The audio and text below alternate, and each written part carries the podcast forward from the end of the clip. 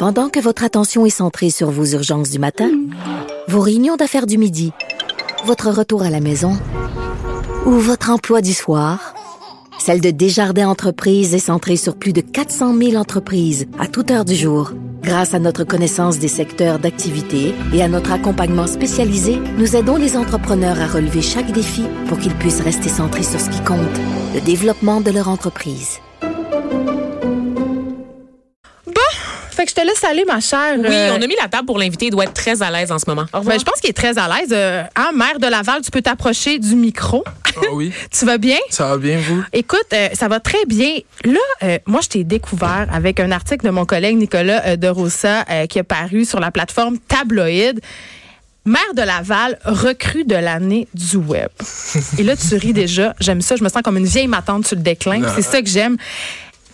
Ça fait pas longtemps que tu fais ça. Euh, ton vrai nom, c'est évidemment, on va le dire. c'est Mounir Kadouri. Allez. Est-ce que je le prononce comme il faut? Je suis une grosse raciste? Exact. Non, je, je pense pas que prononcer mon nom, ça a rapport avec du racisme, vraiment. Je sais pas, j'ai vraiment de la misère à prononcer euh, les noms. Je suis comme le maire de Saguenay qui trouve que les noms ethniques, c'est compliqué. Mais c'est vrai que c'est compliqué aussi. Je le sais, ma langue fourche. Mais c'est normal.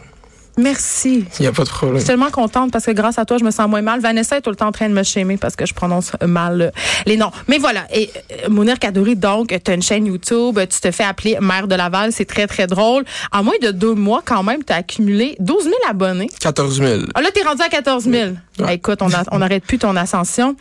Et euh, bon, évidemment, euh, notre collègue t'a présenté comme l'anti-influenceur du web, mais t'ailles bien ça. Explique-moi pourquoi t'ailles bien ça qu'on t'appelle un anti-influenceur.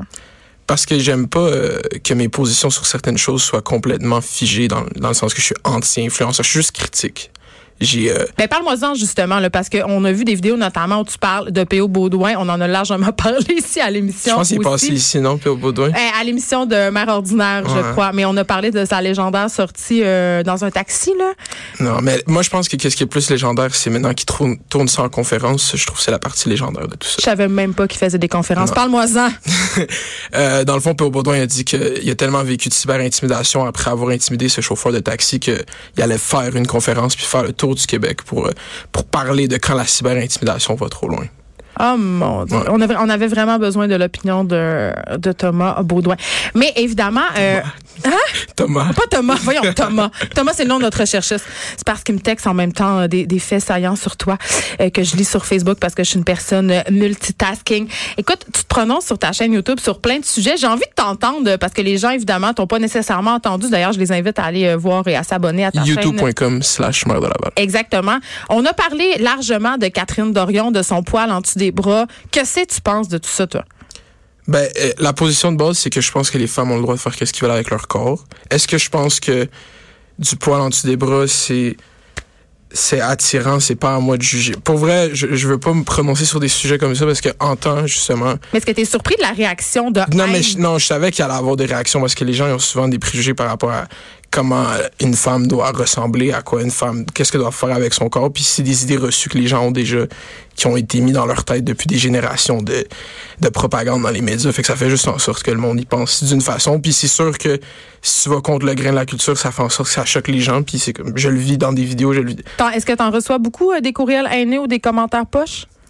Ça dépend. Pour vrai, si, si je prends une position sur des sujets politiques, comme je fais une vidéo sur la loi 21, là, c'est sûr qu'il va en avoir plein, comme, mais c'est comme, faut pas, euh, faut pas juger, faut pas juger la masse par les fruits les plus bas, là, c'est juste ça. Mais là. ça t'atteint pas? Tu lis ça, puis toi, ça- non, parce que ça fait partie de l'Internet, je le savais depuis le début, qu'il y avait du monde qui était cave. Fait comme, On te reproche beaucoup ton langage, ta façon de t'exprimer, notamment ton utilisation de l'anglais. ouais. Euh, mais en fait, euh, on me reproche. Ben là maintenant, on me reprochait au début. Maintenant, c'est rendu à ma plus grande force, je dirais. C'est juste que j'ai pris la décision très consciente de m'exprimer comme les gens s'expriment dans la vie tous les jours, dans ma génération, mettons. Puis tu penses que, que ça appelle les gens? Parce que je lisais dans l'article de Nicolas de Rosa que tu disais que tu avais l'impression que les médias, souvent, on, on, on s'en sacrait des jeunes, qu'on les mettait de côté, qu'on s'adressait pas à eux. Mais je pense qu'on essaie de s'adresser à eux, mais pas avec eux. On essaie de s'adresser à eux avec des gens qui, qui, qui relate pas ou des gens qui. Qui relate pas, ça veut dire qui. Non, je pense que je comprends. Ah, J'ai pas comprends? 108 ans. Parce que je sais pas à quel point il faut que je traduise. Non, non, ça va. Euh, tu, tu penses qu'en fait, euh, ce que, ce que je comprends, c'est que euh, on n'utilise pas des gens auxquels les jeunes s'identifient. Exactement. Puis toi, tu penses que tu es une personne auquel les jeunes s'identifient? Mais comme, je veux pas, pas me vanter, pas, pas avoir Ah, un peux, gros ego, mais comme, visiblement, je pense qu'il y a une corrélation. Euh, Je sais pas, pour vrai, je pense que je, parce que, ouais, dans le fond, ouais.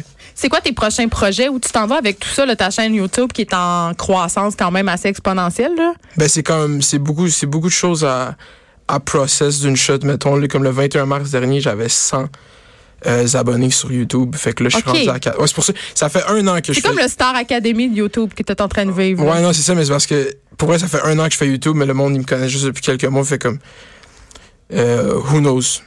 Je sais vraiment Tu pas. veux-tu faire euh, des médias plus traditionnels? Est-ce que là, tu vas pas nous sortir un livre d'influenceur? Hein? Tu vas pas Un faire- livre? Tu vas pas nous, nous. Oui, parce que les influenceurs, ce qu'ils font, ils sortent des livres.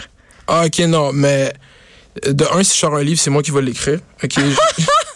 Boum. Euh, Puis de, de deux, euh, euh, je vais sûrement, je vais sûrement sortir un livre. J'aime pas ça limiter qu'est-ce que je vais faire dans la vie. OK. Bon, ben écoute, euh, on peut continuer à te suivre euh, sur ta chaîne et je vous invite vraiment à aller découvrir les vidéos de Mounir Kadouri. C'est vraiment, mais je te trouve irrévérencieux, c'est drôle, puis on apprend des affaires, puis c'est le fun d'avoir des opinions qui ont pas peur de ce qu'elles sont. Merci beaucoup d'avoir été beaucoup à vous. avec nous.